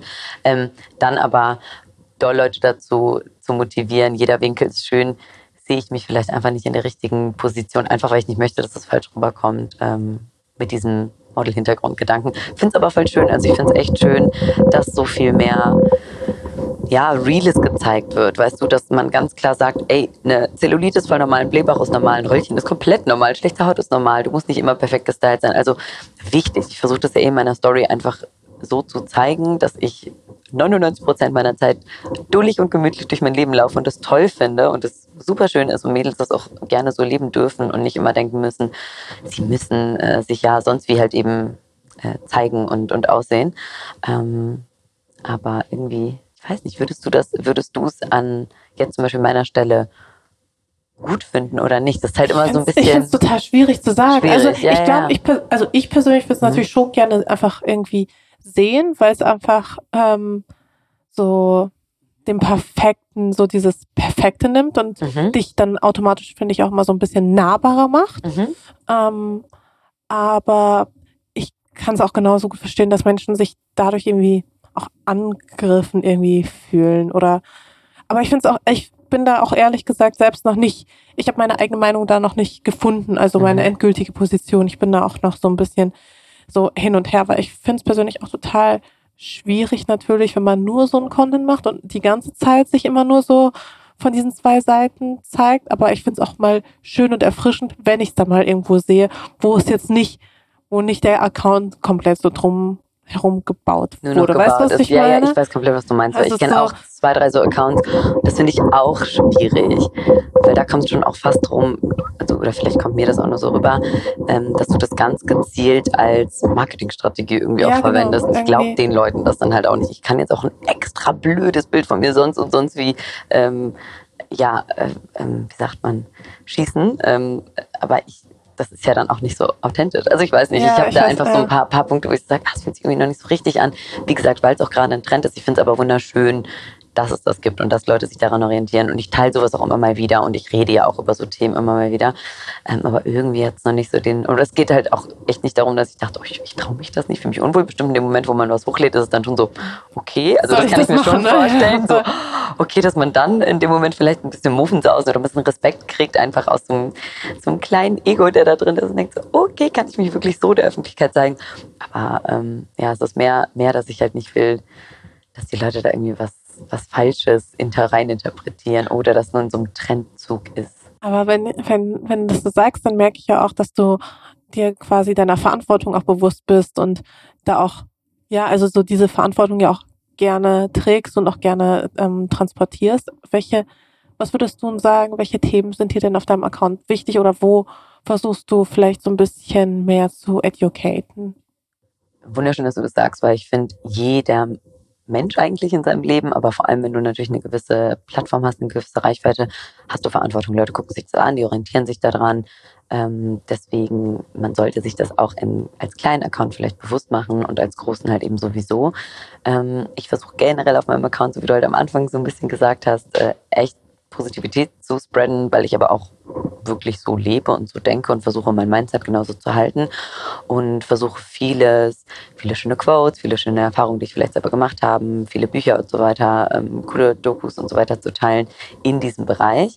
Ähm, es geht mir aber auch viel um Mindfulness, dieses wirklich aktiv in der Gesellschaft, die so schnelllebig ist, die so ähm, ja auf äh, Erfolg getrimmt ist, wo du immer mehr performen musst, diesen ganzen Druck rauszunehmen, zu sagen, nein, die Zeit, die du für dich nimmst, wo du Pause machst, wo du ausruhst, ähm, was auch immer das halt eben für dich ist, wie gesagt, aber wo du in irgendeiner Form kreativ wirst und mit dir fein bist, alleine reinspürst, das ist die Zeit, in der du am meisten Energie tanken wirst und das den Leuten richtig bewusst zu machen, so über Yoga, über Meditation, über verschiedene kleine Tools, die ich immer mal wieder ähm, teile. Aber also diese mhm. Tools und so diese Rituale sind sie quasi daraus entstanden, dass du so einen eigenen Need dafür hattest, also Mhm. Hattest du selbst so das Gefühl, dass du stark unter Druck stehst durch Social Media und hast sie deswegen etabliert oder wie kam das denn? Ähm, auf jeden Fall, also die Tools sind relativ schleichend quasi gekommen. Yoga ist mir vor Ewigkeiten, vor sechs, sieben Jahren das erste Mal in Hamburg zufällig begegnet. Beim Job wurde ich da eingeladen. Äh, Meditation ist mir mal irgendwie begegnet und so weiter. Aber gerade so in den letzten ein, zwei Jahren, umso mehr du dich für gewisse Dinge interessierst und dich da öffnest, umso öfters begegnet dir das ja auch. Ähm, und da sind mir halt eben Sachen wie Kundalini, das ist so eine äh, Yoga-Artenübung mit Mantra-Gesängen etc. Äh, begegnet. Aber auch sowas wie Psychedelic Breath, ähm, irgendwelche nice Retreats. Es kam quasi nicht aus einem, einer Intention, mir geht's mhm. jetzt ganz schrecklich, ich muss das machen.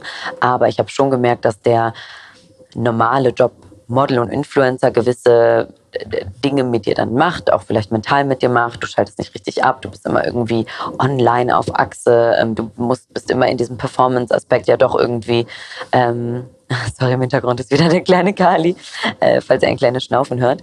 Ähm, der kommt ja gerade mit seinem Einhorn und will uns Hallo sagen. ähm, genau, deswegen wahrscheinlich unterbewusst ja dann doch, ähm, dass ich schon aktiv zum Beispiel mehr Yoga gemacht habe. Aber ähm, wie gesagt, auch vieles, was mir dann einfach so begegnet ist, wo ich dann aber auch sehr offen bin und sage, cool, das probiere ich aus, hat mir gefallen, okay, weiter. Und da waren zum Beispiel auch so Sachen wie Festivals mega, weil ich war auf mhm. nice Festivals, wo unfassbar coole Workshops gegeben wurden, wo ich richtig, richtig vielen Input bekommen habe und dachte, okay, das will ich gerne mal umsetzen oder das hat bei mir voll was bewirkt, ich werde damit weiterarbeiten.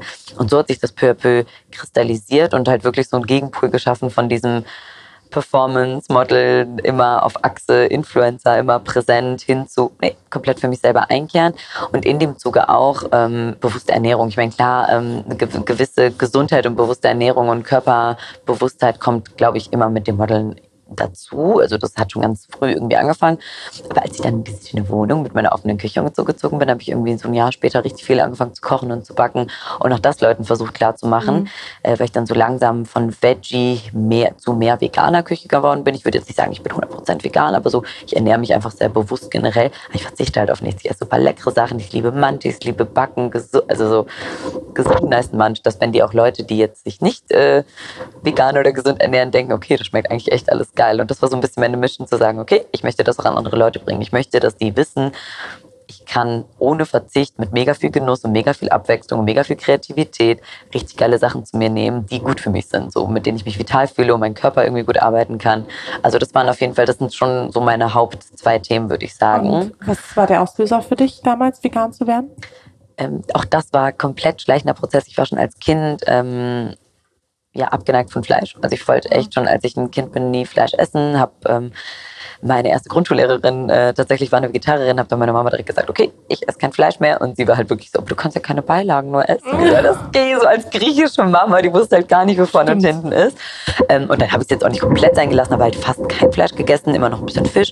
Und als ich dann tatsächlich meinen Freund kennengelernt habe, ähm, der Vegetarier war, aber so komplett für sich. Also der hat dir gar nichts aufgequatscht, aber natürlich orientierst du dich so ein bisschen daran. Mein erster, also ganz am Anfang war ich dann wirklich noch so komplett trotzig.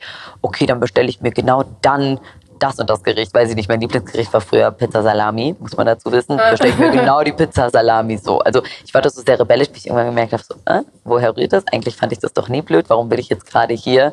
Es war halt einfach so ein blödes Dagegengehen, Rebellieren.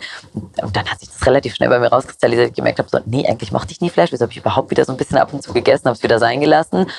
Und mit Fisch hat sich das auch so peu à peu einfach dann rauskristallisiert. Mein, mein großes Guilty Pleasure ist halt Käse. Ich liebe Käse, ich liebe Parmesan vor allem, aber guten griechischen Halloumi und Feta. Ähm, und ich würde auch nicht sagen, ich werde das nie wieder essen. Also ich bin jetzt auch gar nicht streng mit nichts in meinem Leben. Ich finde generell, man sollte immer eine Balance finden. Es geht immer darum, Balance in allem zu finden und nicht zu sagen, okay, diese Seite von mir, die kommt hier einmal in die schattige Schublade und wird zugemacht und nie wieder geöffnet, sondern hey, ich kann da mal reintappen, ich fühle da mal rein, ich falle mal aus der Balance rein und habe mal einen nice Munch oder was auch immer, mhm. äh, mach mal gar keinen Sport oder was auch immer dann halt eben das Rausbrechen ist, aber versuche generell ausgeglichen zu leben, so das ist eigentlich meine, meine Tension, ja, und so hat sich dieses sehr viel, hauptsächlich vegan Leben, dann so ganz langsam rauskristallisiert, weil Spaß gemacht hat, weil es voll kreativ war, weil ich neue Sachen gefunden habe und ganz ehrlich, die schmecken mir mittlerweile einfach besser. Ich habe so verstehen. viele nice Sachen mittlerweile ähm, gefunden oder. oder Man vermisst dann auch irgendwann nicht ja, mehr, ne? Voll. Gar nicht. Im Gegenteil. Ich, ich, ich zeige das jetzt eher irgendwie meinen Eltern, ähm, sage dann an Weihnachten, okay, ich mache jetzt veganes Menü und die finden es richtig geil. Also so hat sich das irgendwie geswitcht, ähm, dass ich echt da einfach auch mehr Lust drauf habe. Aber hast du noch ein anderes Guilty Pleasure? Also muss jetzt nicht unbedingt Ernährung sein, aber was weiß ich, wenn du jetzt irgendwie überlegst, so dein YouTube-Verlauf oder sowas, hast du da irgendwelche Boah, ich gucke gar kein YouTube. Ich okay, bin, oder so. Ja, ja, heftig nicht. Irgendwelche verrückten mhm. Sachen, die man jetzt vielleicht nicht erwarten würde. Uh, Guilty Pleasure. Boah, lass mich überlegen. Also früher war es ganz schlimm. Ich habe halt Nutella gesuchtet. Also so weit, dass äh, so die beste Freundin meiner Mutter mir regelmäßig Artikel geschickt hat, wie ungesund es ist und wie schlecht für die Umwelt und so. Da war ich halt so 20 oder so. Ähm, also das habe ich jeden Tag gegessen und auch wirklich so einen Zentimeter auf jeden Brot und Butterstückchen oben drauf getrüffelt und so. Also ich habe richtig Vollgas gegeben. Nutella-abhängig. Finde ich auch immer noch geil. Richtig abhängig. Äh, zuckerabhängig generell würde ich schon auch echt behaupten. So weißer Zuckerabhängig, aber auch vor allem Nutella. Das war richtig doll. Ich würde sagen, ich bin immer noch echt ein krasser Manchi. Also ich liebe Süßigkeiten. Süßigkeiten. Nach jedem herzhaften Essen muss eigentlich irgendwie was Süßes rein. Und in jedem herzhaften Essen kann auch schon eine süße Note drin sein und so. Das schon. Ich versuche das gerade halt so ein bisschen gesünder umzuswitchen. Ähm, Alter, ich bin richtig langweilig. Fällt mir gerade nichts ein oder was? Ich habe bestimmt auch irgendwelche Guilty Pleasures. Also ich glaube am meisten halt meine Munchies. Aber ich. Oder irgendwelche komischen Accounts, denen du folgst, zum Beispiel. Weiß ich nicht so, so irgendwelche absurden Sachen, so Pickelausdruck-Accounts oder sowas. Also, nee, das mache ich nicht, aber ich muss sagen, so, Pickel, so finde ich richtig, das, das ist super eklig, ich weiß das, aber ich finde das super befriedigend. Ich finde das mega nice, wenn ich einfach weiß, okay, pam, es ist alles rausgekommen, es hat funktioniert, er ist raus. Nee, I love it. Das, ähm, ja, und das kann man auch echt, unsere gute Freunde wissen das, als ich so ganz, ganz schlimm hatte, da hatte ich halt wirklich so Akne ähm, auf meinem ganzen Rücken. Da hat mein Freund mir die halt ausgeworfen und meinte, okay, du Arme, also super, super fies, super eklig. Voll, aber auch not ist, sexy at all, aber das, das aber ist es gibt passiert. einem irgendwie was, ne? Es ist halt Er so. fand es auch, glaube ich, also es war schon auch eklig bestimmt, aber er fand es irgendwie, glaube ich, auch relativ befriedigend, dass es dann halt eben Das hat funktioniert. irgendwie was Befriedigendes, Ja, ne? Auch wenn so Sachen so auch so, bei mir zum Beispiel so ganz gerade ausgerichtet sind oder so, Mm. da fahre ich auch voll drauf ab irgendwie. Ich weiß auch nicht. Ja, aber es, ich verstehe das. Also, ich verstehe das sehr gut. Ich überlege gerade, ob ich noch irgendwas Verrücktes habe. Ja, also ich bin eher, eher so die, die Unordentliche zum Beispiel zu Hause. Äh, Und Das dann habe ich immer so nicht. Schübe, weißt du, wie man so, So. ja, also dann habe ich so Schübe, wo ich denke, ach, mittlerweile, also mein Freund ist raus, eine Stunde später ist hier schon wieder Chaos. Ich denke so, wie geht das überhaupt so schnell? Gott. Und dann habe ich irgendwann noch so ein paar Tagen oder Momente, wo ich halt weiß, Leute kommen, habe ich so Schübe, wo ich denke, so, okay, dann geht's auch mega schnell, dann kann ich mich organisieren. Dann ist das auch ganz geil. Ähm, aber diese Motivation dahin zu kriegen, muss immer einen Trigger haben. Irgendwer kommt zu Besuch oder irgendwas passiert, äh, dass das in Ordnung gebracht wird. Und ähm, was denken Menschen von dir, was einfach nicht stimmt? Oh Gott, was denken Menschen von mir, was einfach nicht stimmt? Keine Ahnung. Oh Gott. Irgendein Denken Klischee. Menschen, was haben die Menschen für ein Klischee von Irgendwo mir? was, weiß ich nicht, manchmal begegnet einem das ja dann und dann sagen Leute so, boah, das hätte ich nie erwartet. Und denkst du so, hä, was hast du denn gedacht? So natürlich ist das so. Ja, also so dieses, ich glaube auch in meinem Gemüt, dass ich so super doll ausgeglichen bin. Ja, aber das war auf jeden Fall Hard Work. Ey. Ich war früher wirklich eine kleine tickende Zeitbombe. Es gab einfach so Trigger-Situationen wie Sophia ist spät dran und Sophia ist eigentlich immer spät dran gewesen, so safe. Oder dass ich halt zum Beispiel weiß ich nicht, ich verliere halt immer alles regelmäßig. Also ich bin tollpatschig, mir fallen Dinge aus der Hand, ich zerbreche Dinge, das passiert einfach sehr oft. Ich versuche mir das aber auch zum Beispiel gar nicht mehr zu erzählen, weil ich dann denke, okay, dann passiert es ja auch immer weiter und weiter. Ähm, oder ich verliere halt Dinge. Und wenn ich früher Sachen, zum Beispiel meinen Schlüssel sehr gerne eigentlich jeden dritten Tag verlegt hatte und nicht mehr gefunden hatte, dann war ich auch erstmal nicht ansprechbar, weil ich konnte mit Stresssituationen dieses, ich bin unter Zeitdruck, weil ja spät dran wie immer, plus ich suche jetzt gerade was, was Essentielles, ohne dass ich nicht weg kann, wie mein Schlüssel. Ich, also ich bin halt gar nicht cool geblieben. So. Ich war da richtig unentspannt. Eine richtige kleine Furie, wenn du mich angesprochen hast. Ganz schlimm. Und das war auf jeden Fall aktives Arbeiten. Weil ich irgendwann halt, wie gesagt, das war das vom Anfang, wo ich Mhm. meinte so, du kannst halt irgendwann damit sagen, okay, das bin ich. Oder merken, okay, das ist einfach nicht cool, ich ändere das jetzt an mir. Und das war auf jeden Fall so. Ich war nicht schon immer ausgeglichen und voll cool drauf, sondern ich war schon auch auf jeden Fall eine richtige Zicke früher und richtig, ja, richtig leicht gestresst und äh, schlecht reagiert dazu. Also Ähm. das kann man so sagen. Ich habe noch so zwei, drei Fragen. Ja, ja. Ähm, ich habe noch eine Kategorie, die ich auch mit allen mache. Ich frage sie ja alle nach ihren Sternzeichen. Das habe ich bei dir ja auch gemacht. Du warst total ausführlich. Du warst so, okay, also ich bin Sternzeichen Zwilling, Aszendent Jungfrau, glaube ich, und Mond. Was war das? Skorpion. Ja. Und ich war so, okay, wow. ähm, weil normalerweise frage ich dann immer alle ab, so nach so ein paar Eigenschaften und ähm, sie sagen mir dann, ob das zutrifft oder nicht. Mhm. Weil ich finde das immer total praktisch, wenn man Ach, dann schon so deswegen ein wolltest du das wissen. Ich Ja, dachte ja. schon, vielleicht bist du mega deep in der Astrowelt, deswegen hatte Ja, ich dir das alles so. geschrieben. Ähm, es, nice. es geht so, aber es interessiert mich natürlich trotzdem, ob du sagen würdest, das trifft auf dich zu oder eben das trifft nicht auf dich zu. Mhm. Aktiv, Ja, charmant, hoffentlich.